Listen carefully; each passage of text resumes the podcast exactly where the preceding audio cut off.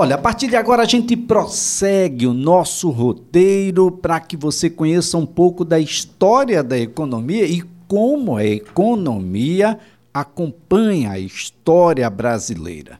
No primeiro episódio, nós tivemos aí o Brasil Colônia e fomos discorrer como é que foram, né? Aqueles primeiros anos com Portugal aqui, com essa nova vivência na condição de colônia e de que maneira a economia se desenvolveu naquele período.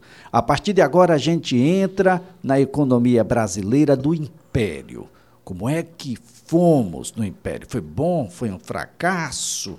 Há quem diga que sim, há quem diga que não e vamos tentar chegar aqui à Primeira República e alagoanizar um pouco mais essa conversa, porque a gente vai ter aí o primeiro marechal nessa situação.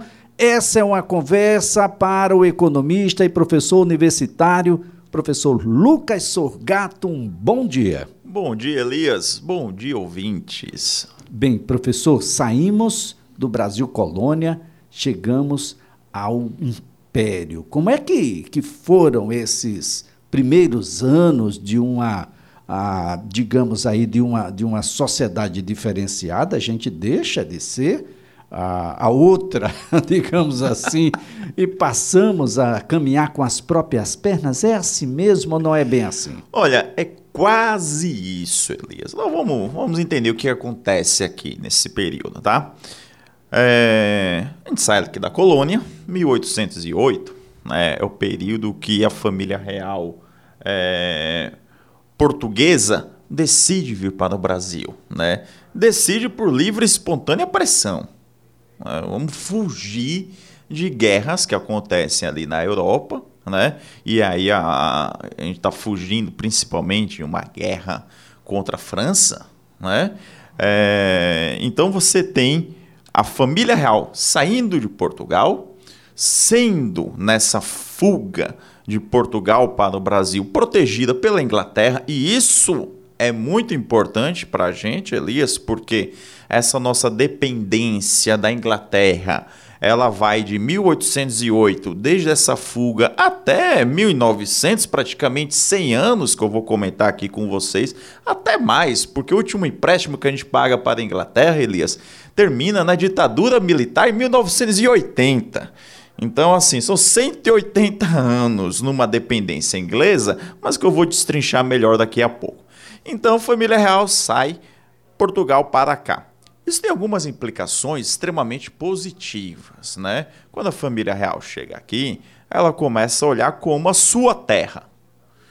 Só que ela vem com pensamentos: olha, peraí, o que, que eu tinha lá em Portugal? Lá eu tinha uma água encanada, lá eu tinha um início de um processo de iluminação pública, lá eu tinha um início de um processo ferroviário e por aí vai.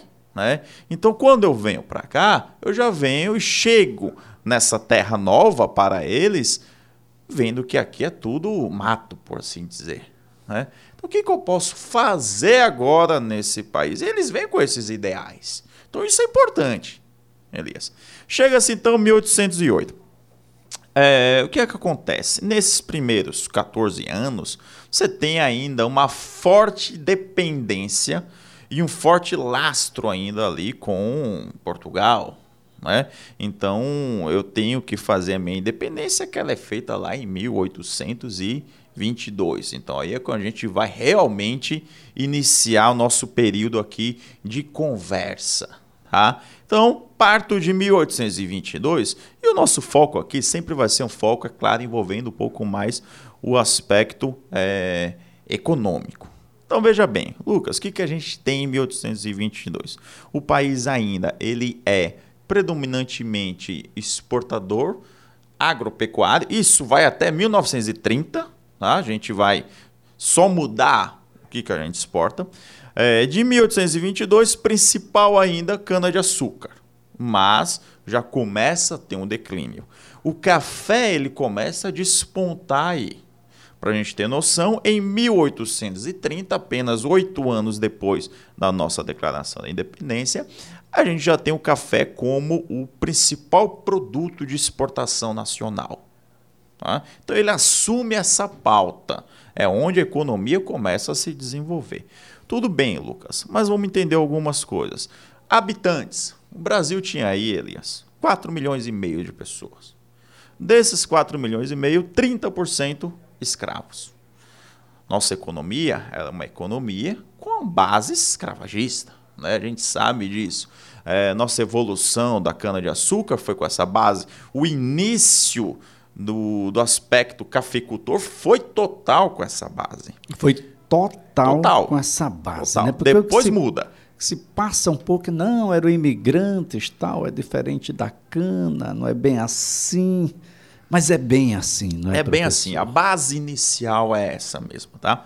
E ainda pega alguns aspectos. Em 1830, nessa é, aliança com a Inglaterra, e a Inglaterra, o Reino Unido, Grã-Bretanha, enfim, é, já tem uma visão humanitária né, muito mais avançada do que a nossa até o momento. Então, em 1830, a Inglaterra ela proíbe o tráfico de escravos. O mundo entra num, consenso desses, né? E aí se proíbe. Só que aqui no Brasil, o Brasil aceita, até porque o Brasil ele é, tem uma forte dependência da Inglaterra, mas, como diz o ditado, entre 1830 e 1850, isso é só para inglês ver, né? Com o trocadilho popular que a gente utiliza. Não, não, não se faz. Então o Brasil ainda tem aí mais 20 anos de importação de escravos. Né? Infelizmente. É o último, um dos últimos países do mundo a acabar de fato com isso. Bom, nesse período então eu tenho 4 milhões e meio de habitantes e eu vou tendo crescimento agora das cidades, ainda com a importação desses escravos. Tá? Chega-se no final do período do Império, Elias, a gente tem 14 milhões de pessoas. Ah, 14 milhões. Então, assim, num processo de mais ou menos 70 anos, a minha população era triplica. Muita gente vem para cá com o processo de imigração, sim, tá? Mas muita gente vem com o processo da própria escravidão nesse período. Então, eu tenho aí, a partir de 1830, o café começando a despontar como principal produto na nossa lógica econômica. O que, que acontece aí, Elias? É, a gente começa a criar, então, oligarquias. Né? Porque no período da cana, quando o Brasil era aquela parte colonial e dependente de Portugal, você não tinha influências políticas locais, porque tudo iria para fora. Né? Nesse período, não. Nesse período, você começa agora o café a ficar na mão de alguns grupos, de algumas pessoas, e você começa aí a evoluir o aspecto do, do de um regime que lá no futuro vai ser utilizado, que é o coronelismo. É, né? o, a mudança do aspecto econômico interferindo no aspectos, nos aspectos políticos que um pouco mais adiante a gente vai chegar lá ainda, viu, no café com leite, embora sempre teve açúcar nesse Exa café. Sempre. Ninguém usava adoçante não E aí o que acontece? É, isso vai ser muito importante porque culmina lá no nosso golpe da proclamação da República, né? Vou explicar que foi um golpe, mas depois a gente entra nisso. É, bom, então você começa a ter esse desenvolvimento do aspecto do cafeicultor e você começa a criar essa influência política no meio tá? Bom, Lucas, mas vamos lá. O que, que acontece ainda de importante aí? Você tem o início incipiente ainda, Elias, de um processo de industrialização. Processo forte de industrialização aqui no Brasil, eu considero que é na época de Vargas, 1930, outro golpe também, mas daqui a pouco a gente também vai falar nisso. É golpe em cima de golpe aqui nesse país. Né? É, mas você tem um processo inicial aí. Por quê? Porque a minha indústria é, ela precisa de uma base para se desenvolver. De onde é que vem essa base? Essa base ela vem do aspecto financeiro e do aspecto logístico, tá? Vamos lá. O café ele tem que ser exportado até 1910, é, Elias, só para a gente ter uma noção. E aí é o período todo do Império o Brasil é responsável por vender 70% do café mundial. 70% da produção de café que existia no mundo saía do Brasil. Tá? Com forte concentração São Paulo, Rio de Janeiro e Minas Gerais. Né? Mas São Paulo é o grande produtor de café global. Então, por isso que é, existe essa elite paulista. O que, que acontece nesse período? Entre 1822 e 1850, Elias, você tem uma expansão do café ao mesmo tempo que você tem um declínio do açúcar aqui no Nordeste. Tá? Até 1850, o Nordeste detinha 46% da população nacional. E 38, 39% estava no Sudeste. Apesar de que a família real já estava no Sudeste nesse período. A corte tinha por volta de 100 mil pessoas. Tá? É, então você está aí com grande parte da população do Nordeste. 1850 proíbe-se o tráfico escravagista. E eu preciso de pessoas para trabalhar no sudeste do país. O que é que começa a ser feito, Elias? Com o declínio do açúcar no Nordeste. Eu começo a vender meus escravos. Naquela época, eles são ativos. O ativo escravo começa a se tornar mais escasso porque eu tenho, de fato, uma proibição né, de trazer novos e eu começo então a exportar escravos do nordeste do país para o sudeste. Eu começo a enviar trabalhadores também libertos do nordeste do país para o sudeste do país. E aí eu vou aflorando a minha população no sudeste. Mas em contrapartida, Elias, apesar do café estar tá crescendo, do dinheiro estar tá crescendo, eu tenho 46% da população aqui no Nordeste num declínio econômico. Eu começo a ter então aí o início da nossa grave desigualdade socioeconômica que a gente vive até hoje. Eu tenho uma população muito concentrada, mas que era um regime colonial anterior que eu não consegui é, dar condições e qualidade de vida. Só para a gente ter uma ideia, nesse período aí, 88% da população é analfabeta. Né? Então, extremamente elevado essa situação, dentre outros, é, falta de higiene, saúde, expectativa de vida, você chegava a valores de 50 anos de idade, enfim. Tudo bem. Então começa essa migração do Nordeste para o Sudeste, dos escravos indo para lá, sendo vendidos aqui no Nordeste. Tá? É o que acontece. Você tem depois um outro item extremamente importante aí, que são duas leis. Você vai ter aí a lei do ventre livre né? e a lei do sexagenário. Então você olha, o escravo, quando chega com 60 anos de idade, ele é liberto, mas a expectativa de vida dele era de 50 e pouco. Né? 60 anos, ele já estava na é, condição de escravo, exatamente. aos 60 anos, estava um ser humano em condições realmente infelizmente, deploráveis. Infelizmente, né? E também entra a própria lei do ventre livre e lá na frente, quando vai entrar a lei áurea, que também ajuda a acabar o quesito do império.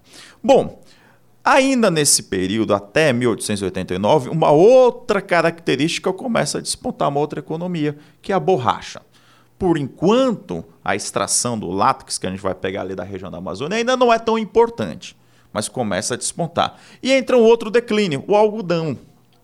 Né? O Maranhão foi muito importante no fim da colônia com seu aspecto do algodão. Tá? E entra nesse outro declínio. Lucas, vamos lá. Gente tem ideias de valores. Valores e dados nesse período, Elias, do Império é, são dados muito escassos. Então, são algumas estimativas bem grotescas que a gente tem. Tem algumas pesquisas do próprio IBGE, mas só chega em 1878, alguma coisa de exportação, enfim. Mas tem alguns valores que a gente encontra em estudos feitos por historiadores, economistas nacionais. Então, vamos lá. PIB per capita, né, que é o que mostra pobreza, que é o que mostra a distribuição da riqueza, mas é um dos fatores que mostra concentração de renda e a gente compara com outros países.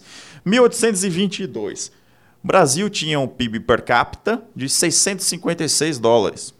A gente compara nessa época com o México, que tem o mesmo período de desenvolvimento que tinha nesse período de 800 dólares. Tá? Estados Unidos estava na casa de 1.200, ou seja, duas vezes o PIB per capita nacional, e a Europa em 1.245, mais ou menos. Nesse período, você passa por uma revolução industrial inglesa, é, você passa por um desenvolvimento ali nos Estados Unidos, e quando você chega em 1889, período mais ou menos, período que vai acabar o Império, o PIB per capita do Brasil saiu, nesses 70 anos, basicamente, de 696 para 794.